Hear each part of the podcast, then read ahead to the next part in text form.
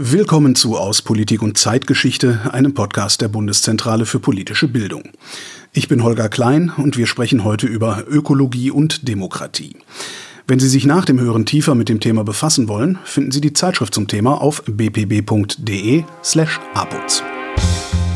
Die Ergebnisse liegen ja schon lange auf dem Tisch. Der erste Bericht des Weltklimarats ist 1990 erschienen. Im Prinzip steht da alles drin. Und seit da weiß die Politik auch, was Sache ist. Das Problem ist nur, dass wir nicht vom Wissen zum Handeln kommen. Das sagt Mujib Latif.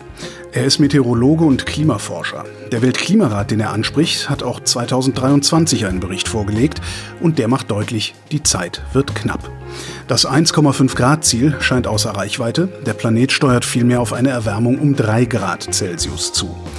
Um diese Entwicklung noch abzumildern, bräuchte es drastische Klimaschutzmaßnahmen, doch demokratische Prozesse leben von Kompromissen und dem Austarieren verschiedener Interessen. Ob die Demokratie mit der Klimakrise überfordert ist und welche Mittel es gibt, um demokratisch und schnell zu mehr Klimaschutz zu kommen, darum geht es in dieser Folge. Den Klimaforscher Mojib Latif werden wir noch ein paar Mal hören. Außerdem erklärt der Sozialphilosoph Robin Zelikatis, welche Rolle Klimaproteste für die Demokratie spielen. Es geht ja nicht darum, dass jetzt die Protestierenden die Entscheidungen treffen, sondern die versuchen eben auf diese Art und Weise Druck aufzubauen, dass bestimmte Dinge umgesetzt werden. Die Soziologin Nicole Dörr erweitert die Perspektive auf andere partizipative Handlungsräume. Wenn Sie fragen, hat Demokratie ein Problem, Lösungen zu finden, dann liegt es daran, dass wir eben nicht immer rational entscheiden, sondern dass Emotionen und andere Entscheidungsmotive eine Rolle spielen. Und der Jurist Jens Kersten findet, auch unser Grundgesetz müsste weiterentwickelt werden, um der Klimakrise zu begegnen. Er schlägt eine ökologische Verfassungsordnung vor, in der die Natur selbst Grundrechte hat. Die Natur wird nicht mit uns verhandeln, das Klima wird nicht mit uns verhandeln. Und vor dem Hintergrund, denke ich, geht es um gesellschaftliches Umdenken.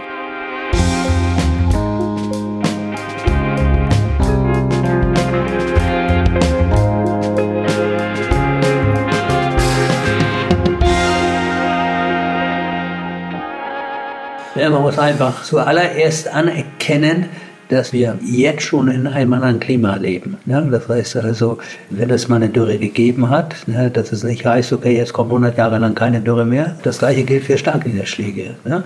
Ich glaube, wir müssen uns immer wieder vergegenwärtigen, dass wir auf einer exponentiellen Kurve sind, dass sich die Dinge immer weiter beschleunigen, je wärmer es wird. Ne? Und dass es eben kein Zurück mehr gibt. Das war nochmal Mojib Latif, der seit Jahrzehnten das Klima erforscht und unter anderem Präsident der deutschen Gesellschaft Club of Rome ist. Im Club of Rome haben sich internationale Expertinnen und Wissenschaftler zusammengeschlossen, um sich für nachhaltige Entwicklung und Umweltschutz einzusetzen. Schon 1972 hat der Club of Rome vor dem Klimawandel gewarnt. Seitdem ist nicht genug passiert. Mojib Latif blickt mit Sorge auf die Trägheit der internationalen Klimapolitik wir, wir könnten schnell handeln. Ne? Wir haben es bei Corona gesehen, wir haben es jetzt infolge des Krieges gesehen. Umwelt hat irgendwie keine Lobby und Umwelt scheint auch keinen Wert zu haben und deswegen bleibt sie immer auf der Strecke. Aber der Club of Rome hat ja damals schon 72 in die Grenzen des Wachstums äh, gesagt, wenn die Belastungen und Zwänge offen zutage treten, haben wir zu lange gewartet. In der Situation sind wir allmählich angekommen. Der Klimawandel ist da, und um ihn zu bekämpfen, braucht es eigentlich ein beherztes Vorgehen, um die CO2-Emissionen deutlich zu senken. Und weil das bisher nicht passiert, gibt es immer mehr Protest. Robin Zelikates ist Professor für Sozialphilosophie und Anthropologie an der Freien Universität Berlin. Wir haben mit ihm darüber gesprochen, welche Rolle Protest dabei spielt, Krisen demokratisch zu lösen. Krisen haben ja immer zwei Seiten. Das eine ist gewissermaßen die objektive Seite der Krise. Irgendwas funktioniert nicht erstmal auch relativ unabhängig davon, ob die Betroffenen oder Menschen das jetzt so wahrnehmen oder ob sie noch glauben, dass eigentlich alles in Ordnung ist und auch normal so weiter funktionieren wird. Nicht, also manchmal passiert es ja, dass man irgendwie äh, in einer Situation drin ist und noch gar nicht merkt, dass sie eigentlich schon dysfunktional geworden ist.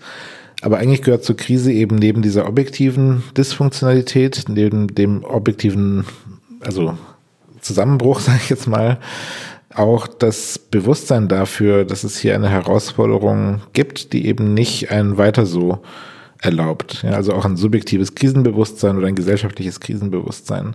Robin Zelikates forscht zu Protestbewegungen. Und die kommen schon hier beim Krisenbewusstsein ins Spiel. Also es gibt immer bestimmte Gruppen, die Krisen direkter ausgeliefert sind als andere, die sich einen weiter so auch noch ein Stück weit erlauben können. Man kann sich auch von der Klimakrise ein Stück weit freikaufen, wenn man über die entsprechenden Ressourcen äh, verfügt. Und deswegen haben soziale Bewegungen vor allem bei einem noch nicht ganz ausgebildeten Krisenbewusstsein auf Seiten der Gesellschaft eine sehr wichtige Rolle, die Krise gewissermaßen auf eine Art und Weise auch zuzuspitzen, die sie eben ins Bewusstsein der großen Mehrheit und vielleicht auch der politischen Akteure trägt. Die Klimabewegung bekommt in den letzten Jahren immer mehr Aufmerksamkeit und schafft damit ein größeres öffentliches Bewusstsein für die Klimakrise. Sie beruft sich dabei auch auf ihre Grundrechte, so auch bei den Verfassungsbeschwerden, die 2021 gegen das Klimaschutzgesetz vorgebracht wurden. Das Bundesverfassungsgericht entschied, dass der Staat mit dem Klimaschutzgesetz bislang nicht genug unternehme, um künftige Generationen vor den Folgen des Klimawandels zu schützen. Dieses bahnbrechende Urteil wird auch als Erfolg der Proteste gesehen. Aber die zahlreichen Aktionen polarisieren auch. Nach den Schulstreiks von Fridays for Future oder den Anti-Kohle-Protesten von Ende Gelände wurde zuletzt vor allem über die Aktionen der letzten Generation gestritten. Die Gruppe leistet zivilen Ungehorsam, sie übertritt also rechtliche Grenzen, um ein Zeichen zu setzen. Im Falle der letzten Generation heißt das, die Aktivistinnen und Aktivisten blockieren unter anderem Straßen, um mehr Klimaschutz einzufordern. Vor Gericht wird das zum Teil als Nötigung bestraft, ziviler Ungehorsam hat allerdings eine lange Geschichte. Ziviler Ungehorsam war schon auch in diesem Beispiel der amerikanischen Bürgerrechtsbewegung eine sehr wichtige Form des Protests. Einfach weil der Eindruck natürlich damals schon entstand, eben auch heute entsteht, dass in Anführungsstrichen normaler Protest, rechtlich anerkannter Protest, noch eine Demonstration, noch eine Petition, dass das nicht hinreichend ist. Ja, dass es also mehr Druck braucht auf die politischen Institutionen, auch auf den gesellschaftlichen Diskurs, um eben die, ob, den objektiven Krisendruck ähm, politisch adäquater aufzugreifen. Ja, auch wenn es heute eben sehr schnell, das galt damals übrigens auch schon, eben als äh, reine Kriminalität oder eben gar als Terrorismus delegitimiert wird, muss man eigentlich ein Stück weit auch davon ausgehen, dass ziviler Ungehorsam genauso wie legale Demonstrationen, genauso wie das Engagement in Parteien eben auch zur Demokratie gehört, zur Geschichte der Demokratie, dazu, zu all den Praktiken, die Demokratie mit ausmachen, über das formale politische System äh, hinaus. Dabei gibt es natürlich Grenzen. Ziviler Ungehorsam muss gerechtfertigt sein, damit er auch demokratisch legitim ist. Dabei spielen unterschiedliche Aspekte eine Rolle. Eine wichtige Rolle spielt natürlich die Ausgangsdiagnose. Ja, also jetzt wird äh, von der letzten Generation zum Beispiel gesagt, äh, es gibt wissenschaftlichen Konsens darüber, dass die Klimakrise ein Ausmaß annimmt, das eben viel umfassendere politische Maßnahmen nötig macht. Ja, das kann man empirisch überprüfen und das stimmt auch. Also das Bundesverfassungsgericht sieht das so, äh, sogar die Regierung sieht es eigentlich so. Ja. Und das heißt, das ist schon mal sehr anders als jetzt der Ungehorsam vielleicht von einer Gruppe, die behauptet, keine Ahnung, weiße Männer sind die heute am stärksten unterdrückte Gruppe in unserer Gesellschaft. Ja, das, diese Annahme gibt es auch, aber die kann man eben relativ gut empirisch widerlegen. Dann spielt natürlich eine Rolle, welche Ziele werden verfolgt. Und dafür ist es natürlich dann entscheidend, ob eben die Protestbewegung sagen kann, naja, uns geht es darum, dass zum Beispiel die äh, Prinzipien und Grundrechte des Grundgesetzes eben auch die Verpflichtung darauf, die Lebensgrundlagen auch für zukünftige Generationen zu schützen, dass wir diesem Anspruch gerechter werden. Ja, dass wir also ein Ziel verfolgen, das eigentlich schon von der politischen Gemeinschaft geteilt wird und sogar einen Verfassungsrang hat. Ja. Das ist also auch sehr anders, als wenn man jetzt zum Beispiel zivilen Ungehorsam übt, um, keine Ahnung, zu verhindern, dass Geflüchtete angesiedelt werden in der eigenen Gegend oder so. Und schließlich kommt es natürlich auf die Durchführung an, also darauf, welche Mittel eingesetzt werden. Zivil heißt normalerweise, dass man also keine Gewalt gegen Personen zum Beispiel einsetzt, dass die Aktionen also auch ähm, selbstbegrenzend sind ein Stück weit. Die Protestaktionen der letzten Generation werden auch dafür kritisiert, dass sie schlicht die falschen Personen treffen, dass sie eher spaltend wirken und auch Menschen abschrecken, die eigentlich nicht gegen Klimaschutzmaßnahmen sind. Der Protest sei also kontraproduktiv, findet auch Mojib Latif.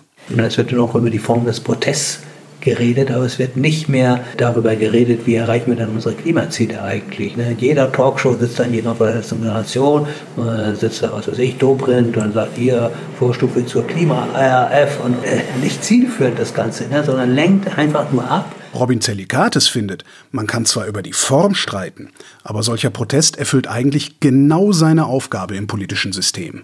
Also wenn jemand wie Robert Habeck als Minister sagt, dieser Protest ist nicht hilfreich, damit kann man keine gesellschaftlichen Mehrheiten organisieren, dann ist dieser Vorwurf meines Erachtens fehladressiert. Das ist die Aufgabe der Regierung, gesellschaftliche und politische Mehrheiten zu organisieren. Und nur weil die Grünen in einer Koalition zum Beispiel mit der FDP sind und jetzt Schwierigkeiten haben, ihr Programm und selbst das, was im Regierungsvertrag, im Koalitionsvertrag drin steht, umzusetzen, kann man jetzt nicht das der Klimabewegung, den Protesten in die Schuhe schieben. Das hat sogar eine gewisse Ironie, weil wir alle wissen, dass die Grünen selbst aus der Protestbewegung entstanden sind, die damals von Kanzler Schmidt zum Beispiel auch als weniger hilfreich natürlich angesehen worden ist. Nicht? Also das ist eigentlich ein Vorwurf, den kann man Protestbewegungen nicht machen. Aber Demokratie funktioniert über Mehrheiten und über Repräsentation. Wie demokratisch wäre es dann überhaupt, auf die Forderungen einer so verhältnismäßig kleinen Protestbewegung einzugehen? Protest ist ja Teil eines viel größeren, komplexen Ökosystems der Demokratie. Nicht? Und es geht ja nicht darum, dass jetzt die Protestierenden die Entscheidungen treffen, sondern die versuchen eben auf diese Art und Weise Druck aufzubauen, dass bestimmte Dinge umgesetzt werden. Übrigens auch solche Dinge, für die es ja eine sehr breite öffentliche Mehrheit gibt, wie zum Beispiel das Tempolimit, die aber einfach aus Gründen der Parteipolitik und des Lobbyismus nicht umgesetzt werden. Da könnte man auch sagen, es ist doch sehr demokratisch und demokratisierend, wenn Protestierende den Druck in diese Richtung aufbauen. Ja. Ein zweiter wichtiger Punkt ist, dass äh, Protest auch dahingehend demokratisierend ist, dass die Stimmen von denjenigen, die eben nicht hinreichend repräsentiert sind in der parlamentarischen Demokratie auf diese Weise ins äh, System sozusagen eingespeist werden. Nicht? Gerade bei der Klimakrise ist es doch extrem wichtig, dass eben die vor allem Betroffenen, also diejenigen, die jetzt Kinder sind oder Jugendliche, die sogenannten zukünftigen Generationen, die aber ja schon hier sind, ja, dass die eben innerhalb des politischen Systems, wenn überhaupt, dann nur äh, mangelhaft repräsentiert sind. Das ist ein genuin demokratischer und demokratisierender Effekt von Protest. Stattdessen, so Zelikates, gefährdet gerade die Klimakrise selbst demokratische Strukturen. Ja, also die Klimakrise ist vor allem deshalb eine Gefahr für Demokratie, weil das Verschleppen einer adäquateren Reaktion auf die Krise, dass dieses Verschleppen wird einfach dazu führen, dass auf die Dauer der objektive Problemdruck zunimmt, die Krisentendenzen zunehmen werden, die Dysfunktionalität offener zutage tritt und das führt zu gesellschaftlicher Polarisierung. Das führt zu einer stärkeren autoritären Versuchung. Das wird auch zu einer stärkeren Spaltung zwischen Arm und Reich noch führen. Wir sehen jetzt schon, dass in auch ärmeren Ländern zum Beispiel sich die reichen Bevölkerungsteile versuchen abzukapseln. Das wird über kurz oder lang noch zu einer Zuspitzung der politischen Konflikte führen. Darin sehe ich eigentlich das größte Gefahrenpotenzial für die Demokratie, überhaupt nicht von den Protesten jetzt ausgehend, die heute stattfinden, genau um so etwas zu verhindern. Der menschengemachte Klimawandel ist wissenschaftlich gut belegt, nur die wenigsten Menschen bestreiten diese Tatsache. Und knapp die Hälfte der Menschen in Deutschland wünscht sich mehr Tempo beim Klimaschutz. Das gaben 44 Prozent beim Deutschland-Trend von Infratest DIMAP im April 2023 an. Trotzdem gehen die wenigsten deshalb aktiv auf die Straße oder kleben sich darauf fest. Die meisten bleiben eher passiv. Die Klimagerechtigkeitsbewegung sagt jetzt, mobilisiert euch, protestiert, verändert etwas. Und das Gefühl seitens dieser, dieser nicht aktiven Bevölkerungsgruppen ist eben möglicherweise, dass sie eh nichts ändern können, dass ihr Votum als WählerInnen nichts verändert und dass jetzt von der Politik von oben, so von oben in Anführungsstrichen, wieder was Neues indoktriniert wird, was wieder sie treffen wird. Und das ist eine Situation, in der ja, wir alle gehemmt sind. Das sagt Nicole Dörr. Sie ist assoziierte Professorin am Institut für Soziologie der Universität Kopenhagen und forscht zu Demokratie und Zivilgesellschaft, auch in Bezug auf die Klimakrise. Nicole Dörr analysiert gerade in einem großen Forschungsprojekt, wie die Klimadebatte Gesellschaften polarisiert und wie sich Deutschland dabei von anderen EU-Ländern und Lateinamerika unterscheidet. Wir finden, dass der Diskurs hier in Deutschland sehr eingeschränkt ist, also dass ganz oft eine angeblich faktenbasierte Argumentationslinie gefahren wird. Das bedeutet, dass es eigentlich einen Konsens gibt zu Rationalität. Aber Rationalität würde bedeuten, dass jetzt schnellere Schritte unternommen werden.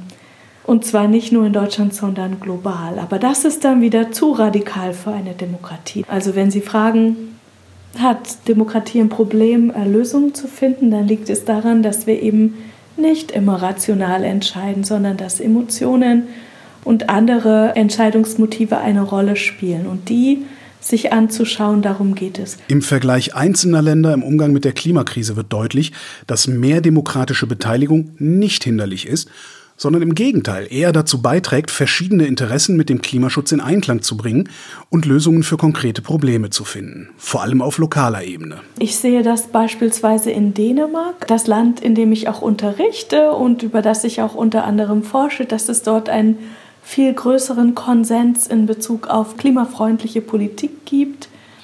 Also einzelne Städte, auch Großstädte, die arbeiten schon lange auf CO2-Neutralität hin und haben auch schon die Pariser Klimaziele erreicht. Und die sehen das als Branding. Denn Dänemark hat sich schon viel früher, schon seit den 1970er Jahren, auf eine klimafreundliche Lebensweise ausgerichtet.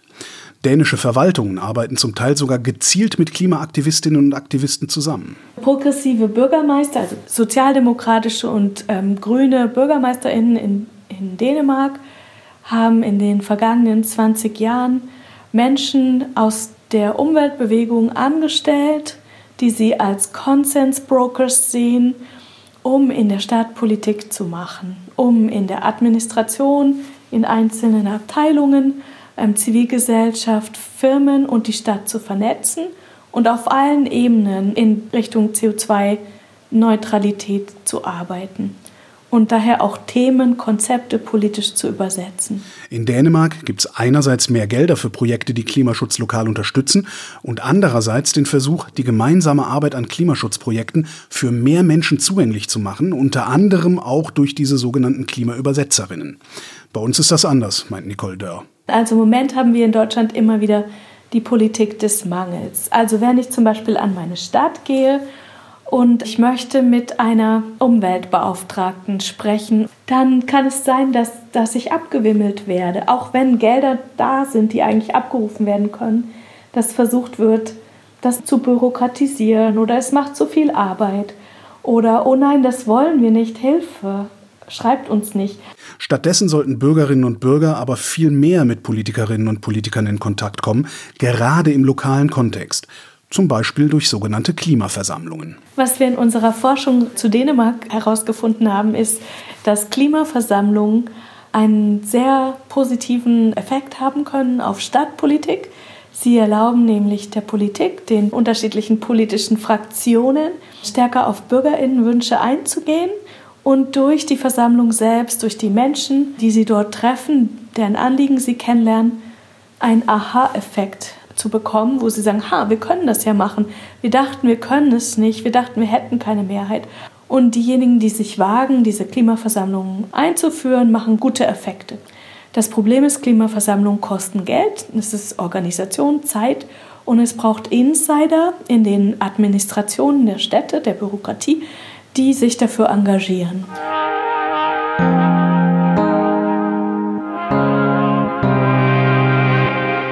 Bei den Protestaktionen der letzten Generation oder in Klimaversammlungen, dort, wo aktiv Klimaschutz eingefordert oder Maßnahmen umgesetzt werden, setzen sich Menschen in irgendeiner Form für die Natur und den Erhalt der natürlichen Lebensgrundlagen ein. Sie berufen sich dabei auch auf ihre Grundrechte, so auch bei den Verfassungsbeschwerden, die 2021 gegen das Klimaschutzgesetz vorgebracht wurden. Doch was wäre, wenn die Natur selbst Grundrechte hätte? Darüber habe ich mit Jens Kersten gesprochen. Er ist Professor für öffentliches Recht an der LMU München und schlägt nicht weniger als eine ökologische Revolution des Rechts vor. Hallo, Herr Kersten. Hallo, schön Sie zu hören. Taugt unser Rechtssystem oder wie man es in unsere Rechtslage, unser Gemeinwesen, die Demokratie, wie wir sie haben, ganz großer Wurf jetzt, taugen die überhaupt um die Klimakrise anzugehen? Nee, das glaube ich im Augenblick nicht. Also wenn man auf das Grundgesetz schaut, steht da ja zwar drin, dass wir das Staatsziel des Umweltschutzes haben. Also in Artikel 20a steht drin, dass auch in Verantwortung vor künftigen Generationen die natürlichen Lebensgrundlagen und die Tiere zu schützen sind. Aber das reicht überhaupt nicht aus, um die Herausforderungen anzunehmen, die der Klimawandel, aber auch das Artensterben oder die Globalvermüllung für uns darstellen. Woran mangelt es denn? Also mit Blick auf jetzt schlicht und ergreifend die Verfassungsordnung kann man das eigentlich ganz klar benennen, woran es mangelt. Erstens, der Umweltschutz kommt praktisch nur an einer Stelle vor, nämlich in diesem Staatsziel Umweltschutz. Und der zweite Punkt ist, der Einzige, der darüber entscheidet, ob wir angemessenen Umweltschutz betreiben, ist der Staat selbst. Das heißt, der Staat sagt, wir betreiben Umweltschutz, aber die Bürgerinnen und Bürger haben nicht die Möglichkeit, den Staat dazu, ja, zum Jagen zu tragen, also praktisch ihn zu zwingen, rechtlich Umweltschutz zu betreiben.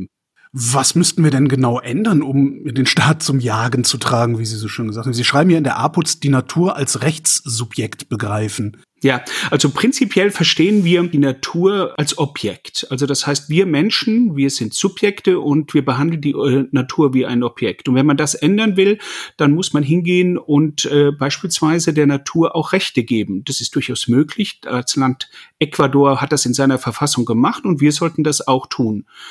Wenn man das versucht einzuordnen, kann man praktisch sagen, es ist total unfair, dass die Natur keine Rechte hat. Denn Rechte haben wir Menschen, um unsere individuellen Bedürfnisse und Interessen durchzusetzen und unsere sozialen Rechte hat beispielsweise die Wirtschaft, die eben auch einklagen kann, auch über Grundrechte verfügt, um ihre Interessen durchzusetzen. Nur die Natur hat es nicht. Und wenn Sie den Dreiklang sich anschauen, der Nachhaltigkeit, also einen Ausgleich zu schaffen zwischen sozialen Interessen, zwischen ökonomischen, also wirtschaftlichen Interessen und ökologischen Interessen, da fällt die Natur mit Blick auf diese subjektiven Rechte einfach hinten runter. Aber wie kann die Natur denn ein Subjekt werden? Weil die Natur ist ja nicht in der Lage, ihren Willen zu äußern und dann äh, diesen, diesen Willen dann irgendwie zu verfolgen und ihre Rechte einzuklagen. Also Unternehmen können das ja, die können ja dann immerhin äh, per Vorstandsbeschluss das irgendwie machen oder so. Ja, aber ich finde, man kann da sehr gut anknüpfen an diese wirtschaftlichen Unternehmen, denn so eine GmbH oder so eine Aktiengesellschaft ist ja auch nicht aus der Natur heraus mit Rechten begabt, sondern die Rechtsordnung misst sie dieser Aktiengesellschaft zu. Und vor dem dem Hintergrund wird die dann vertreten mit Blick auf diese wirtschaftlichen Interessen. Aber genau das Gleiche können wir mit der Natur auch machen. Was mit totem Kapital funktioniert, das funktioniert auch mit der lebendigen Natur.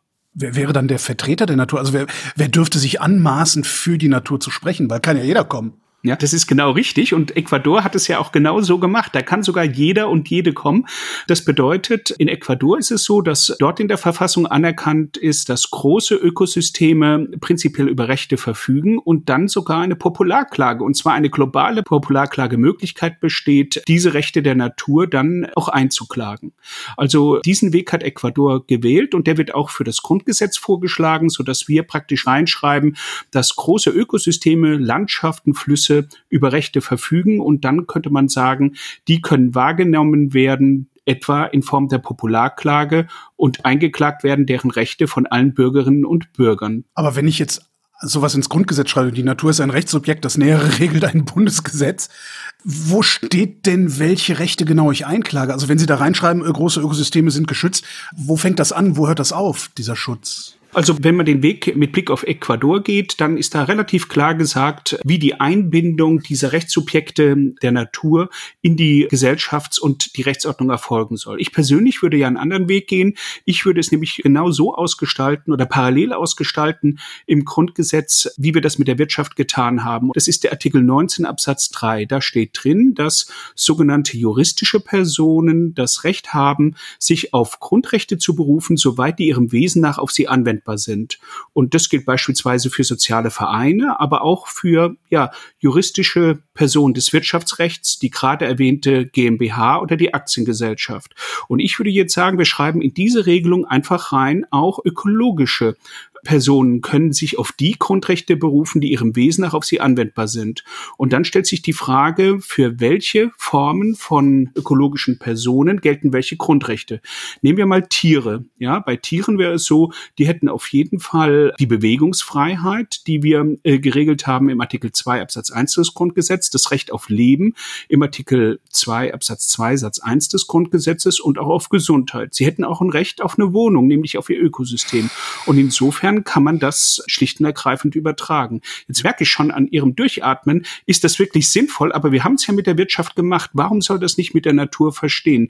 Und wer das anzweifelt, der bleibt halt hängen in diesem anthropozentrischen Denken, das uns eigentlich dorthin geführt hat, wo wir gerade stehen, mit Blick auf Globalvermüllung, Artensterben und Klimakatastrophe. Wir müssen da umdenken. Ist eine reine Frage der Gewöhnung. Wir werden uns schnell dran gewöhnen. Ich, ich versuche noch Ihrem Wesen nach auf Sie anwendbar zu verstehen. Das heißt, Tiere, weil sie sich bewegen können, äh, haben bestimmte Rechte. Steine haben dann wieder andere Rechte, jetzt als absurdes Gegenbeispiel zum Beispiel. Ja, also sagen wir so, ich glaube, wir, der Gesetzgeber, der wäre dann dazu aufgerufen, diese Rechte der Natur auszugestalten und das differenziert zu tun. Also ich würde jetzt sagen, bei Tieren könnte man, jedenfalls wenn sie höher entwickelt sind, einen individuellen Ansatz wählen. Das würde ich auch sagen bei charismatischen Pflanzen oder bei Pflanzen, die vom Aussterben bedroht sind. Demgegenüber könnte man dann wiederum kleinere Tierarten oder man könnte Pflanzen, nehmen Sie mal einfach den Rasen oder, oder Gras, wiederum Ökosystemen zurechten berechnen Landschaften oder Flüssen, die selbst wieder über Rechte verfügen. Wir bekommen eine relativ komplexe Gesellschaftsordnung dadurch, aber damit sind wir Juristinnen und Juristen umzugehen gewöhnt. Das machen wir die ganze Zeit. Vielleicht kann man noch sagen, wer vertritt die dann? Der Gesetzgeber könnte in einem Umweltgesetzbuch oder in einem ökologischen Gesetzbuch dann relativ klar ausgestalten, welche individuellen Vertretungsmöglichkeiten von Menschen für bestimmte ökologische Personen es gibt, aber auch Vereinigungen, welche, die dann klagen können oder die Popularklage. Beispielsweise beim Tier könnte man das individuell gestalten, bei einem Fluss oder bei einer Landschaft könnte man hingehen und sagen, das machen wir über eine Popularklage. Da sind wir Juristinnen und Juristen sehr viel fantasievoller, als die Gesellschaft immer glaubt. Dann brauchen so Grundgesetzänderungen ja immer sehr viel Zeit und sehr große Mehrheiten, die müssen erstmal beschafft werden. Wir erleben gerade einen Kulturkampf von rechts, der Klimaschutz als linke Spinnerei irgendwie abzutun versucht. Wie, wie würden Sie denn versuchen, passende Mehrheiten zu gewinnen? Mhm. Dass man von rechts dann einen Kulturkampf äh, gegen die Ökologie führt, das ist sicherlich richtig. Ich glaube insgesamt, wenn Sie sich die aktuelle Debatte in Deutschland anschauen, die Frage, wie auf Fridays for Future, wie auf die letzte Generation reagiert wird, dann ist es nicht nur seitens der Politik schlicht und ergreifend hysterisch, sondern es ist eigentlich eine klare Botschaft. Und die klare Botschaft ist, wir wollen diese Probleme der nächsten Generation und vielleicht der letzten Generation überhaupt nicht sehen. Vor dem Hintergrund muss man einfach diese Vorschläge machen, man muss für sie werben. Aber im Augenblick haben Sie vollkommen recht. Wir ziehen uns konservativ auf das zurück, was wir haben und hoffen, dass es vorbeigeht. Aber das wird nicht der Fall sein. Die Natur wird nicht mit uns verhandeln. Wenn man sich auch die politische Landschaft heute vor allem auch im demokratischen Spektrum anschaut, habe ich da das sage ich ganz offen, im Augenblick relativ wenig Hoffnung. Denn Sie sehen ja, niemand im Parlament, selbst die Grünen greifen ja die Forderungen von denjenigen auf, die heute eigentlich für neue öffentliche Güter streiten, nämlich für neue ökologische öffentliche Güter. Können Sie angesichts dessen trotzdem optimistisch bleiben? Ja, sagen wir mal so, Optimismus gehört zur Demokratie, ja. Denn mit Pessimisten kann man keine Demokratie machen. Dann kann man gerade aufhören und das ist ja dieser Kulturkampf von rechts. Also optimistisch bleibe ich auf jeden Fall. Aber in der gegenwärtigen Lage bräuchte es eigentlich schon ein großes Umdenken, damit es eigentlich hier gelingen kann. Wenn wir der Natur Rechte einräumen, die sie bisher nicht hat, dann müssen wir die diese Rechte einfach in Anspruch nehmen. Jetzt gerade, wir müssen ein paar Privilegien abgeben. Das heißt, wir werden auch irgendwann, sollte es zu so einem Gesetzgebungsprozess kommen, Verteilungsfragen diskutieren müssen. Würden wir das schaffen, alle mitzunehmen? Können wir das überhaupt schaffen? Also die Frage von rechtlichen Entscheidungen ist ja nie, wir wollen alle äh, mitnehmen, sondern dann haben wir einzelne Konflikte. Die Natur hat Rechte, wir haben Rechte, die müssen dann abgewogen werden. Wir gehen immer so ein bisschen, und es ist so ein bisschen ein deutsches Missverständnis davon aus, zu sagen, wer ein Recht hat, bekommt auch Recht. Das ist aber ja ähm, juristisch überhaupt nicht der Fall. In komplexen Abwägungsentscheidungen ist es so, stellen sich die Rechte von verschiedenen Leuten gegenüber. Wir erzeugen Konflikte und lösen die dann durch Abwägung, entweder weil der Gesetz Gesetzgeber das macht oder weil Gerichte das entscheiden. Und dadurch entwickeln wir die Rechtsordnung weiter. Warum müssen wir das überhaupt alles machen? Wir hatten doch neulich das Klimaschutzgesetzurteil vom Bundesverfassungsgericht und da ging es sogar um den Menschen. Also das, das heißt, es gibt eine Instanz, die kann das doch schon regeln. Warum lassen wir die das nicht regeln? Ja, das ist ja auch richtig und es ist ja auch eine revolutionäre Entscheidung, die Klimaentscheidung des Bundesverfassungsgerichts. Denn sie macht ja genau das, für was eigentlich viele, die sich um die Ökologie kümmern und die Verfassung sehen, werben. Sie sagt, die Bürgerinnen und Bürger können jetzt in dem Fall der intertemporalen Freiheitssicherung doch klagen aus dem Grundrecht, Artikel 2 Absatz 1, also der allgemeinen Handlungsfreiheit, in Verbindung mit diesem Staatsziel Umweltschutz in Artikel 20a. Aber man muss auch der Ehrlichkeit dazu sagen, das ist die einzige einzige wirklich ökologisch taugliche Entscheidung des Bundesverfassungsgerichts. Wenn man sich das Gericht anschaut, hat das Gericht eigentlich eine ökologische Unterbilanz. Und vor dem Hintergrund muss man sagen, das Klimaurteil oder die Klimaentscheidung des Bundesverfassungsgerichts ist auch nur ein Schritt in die richtige Richtung.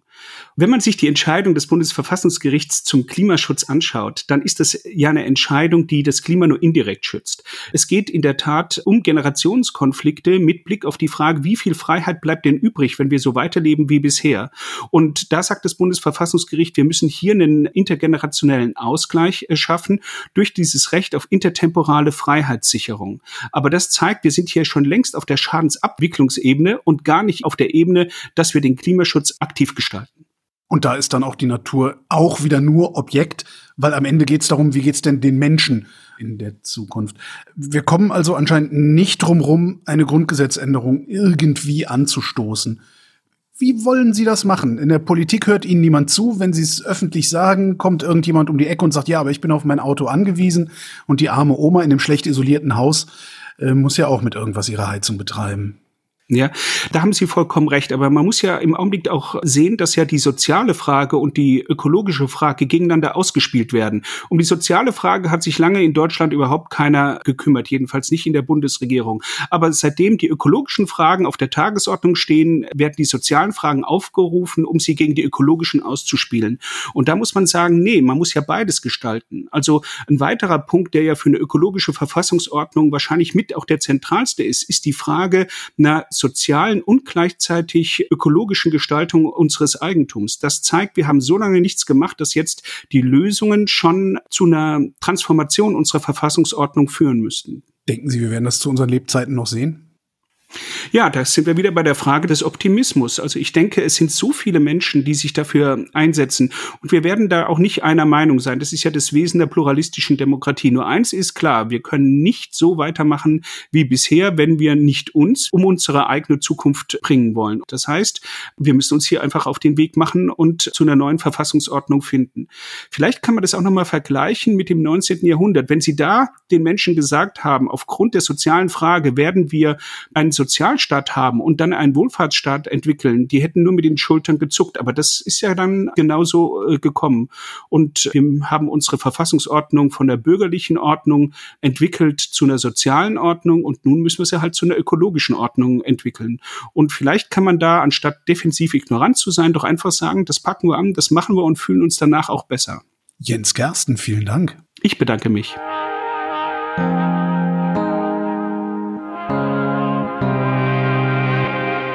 Und dann kann man den Blick zum Ende hin auch nochmal weiten. Denn natürlich wäre es wichtig, dass sich in Deutschland viel tut, auch weil wir als Industrienation große Verantwortung für den Klimawandel tragen. Aber dabei gibt es auch ein Problem, wie Robin Zelikates sagt. Weil wir alle auch wissen, dass die Klimakrise natürlich eigentlich nur transnational oder global beantwortet werden kann und dass es grundsätzlich darum geht, wie wir diese Krise, sagen wir mal, solidarisch, solidarisch auf sie antworten, weil eigentlich, wie auch schon in der Corona-Krise klar ist, man kann sich da nicht rausziehen und einfach sagen, wir suchen jetzt nach einer Lösung nur für unsere Gruppe, nur für unser Land, nur für unsere soziale Gruppe oder Klasse, ja. Das funktioniert nicht. Also in gewisser Hinsicht ähm, ist das ein weiterer Punkt, der, glaube ich, vor allem auch durch Protestbewegungen stärker ins Bewusstsein gehoben werden muss dass es auf Dauer eben nicht funktionieren wird, wenn wir einfach ähm, nach einer Lösung für den reicheren oder wohlhabenderen Teil der Bevölkerung oder eben der Weltbevölkerung suchen. Das sieht auch Mujib Latif so. Über diese Globalität wird extrem wenig gesprochen. Weil es nutzt ja nichts, wenn China weiterhin so einen gigantischen Ausstoß hat. Die haben einen Anteil von 30 Prozent im Moment schon an den weltweiten Emissionen. Und die haben gesagt, wir wollen und den Höhepunkt unserer Emissionen erst 2030 erreichen. Die Weltgemeinschaft muss gemeinsam handeln, weil CO2 lebt eben so unendlich lange in der Atmosphäre für Jahrhunderte, Jahrtausende und deswegen ist der Ort des Ausstoßes irrelevant. Insofern kann man tatsächlich das Klima nicht national schützen. Neben dieser internationalen Vernetzung ist noch etwas anderes wichtig, um Mehrheiten für Klimaschutz zu finden, betont Robin Zellikatis. Das muss noch viel stärker auch in der politischen Diskussion, auch in den Debatten, in den Aktionsformen vielleicht sich niederschlagen, dass eben die Klimabewegung nicht nur eine Bewegung ist für verängstigte Kinder aus dem Mittelstand, sage ich jetzt mal, so, sondern eben eine Bewegung, die genuin auch eine soziale Gerechtigkeitsbewegung ist. Und die Klimakrise ist eben eine, auf die wir nur eine Antwort finden werden, die eben auch sozial gerecht und solidarisch ist.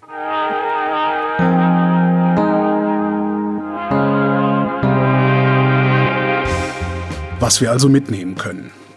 Erstens, Protest, aber auch ziviler Ungehorsam erfüllen eine wichtige demokratische Funktion, weil sie mehr Aufmerksamkeit für Herausforderungen wie die Klimakrise herstellen.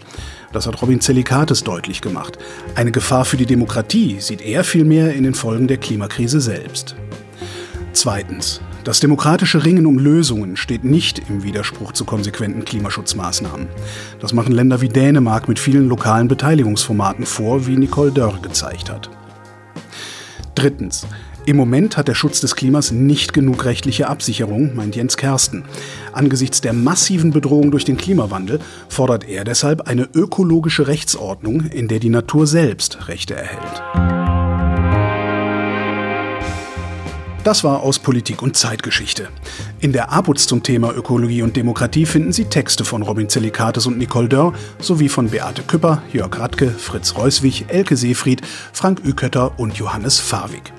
Jens Kersten hat in der APUZ zum Thema Natur- und Artenschutz einen Beitrag geschrieben und das ganze Interview mit Mujib Latif können Sie in der Ausgabe Hitze, Dürre, Anpassung lesen, die im Juli erscheint. Den Link zu den beiden bereits erschienenen Ausgaben finden Sie in den Show Notes. Und natürlich freuen wir uns über Feedback zu diesem Podcast. Fragen, Lob, aber auch Kritik können Sie uns schicken an aputz.bpb.de. In vier Wochen erscheint die nächste Folge, dann sprechen wir über rechte Gewalt. Ich bin Holger Klein und danke für die Aufmerksamkeit.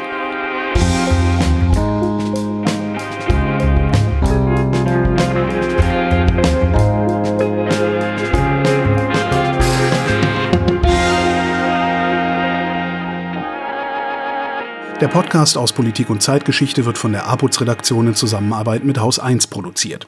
Redaktion für diese Folge Gina Enslin, Julia Günther, Sascha Kneip und Johannes Piepenbrink. Schnitt Oliver Kraus, Musik Joscha Grunewald, Produktion Haus 1. Am Mikrofon war Holger Klein. Die Folgen stehen unter der Creative Commons Lizenz und dürfen unter Nennung der Herausgeberin zu nicht kommerziellen Zwecken weiterverbreitet werden.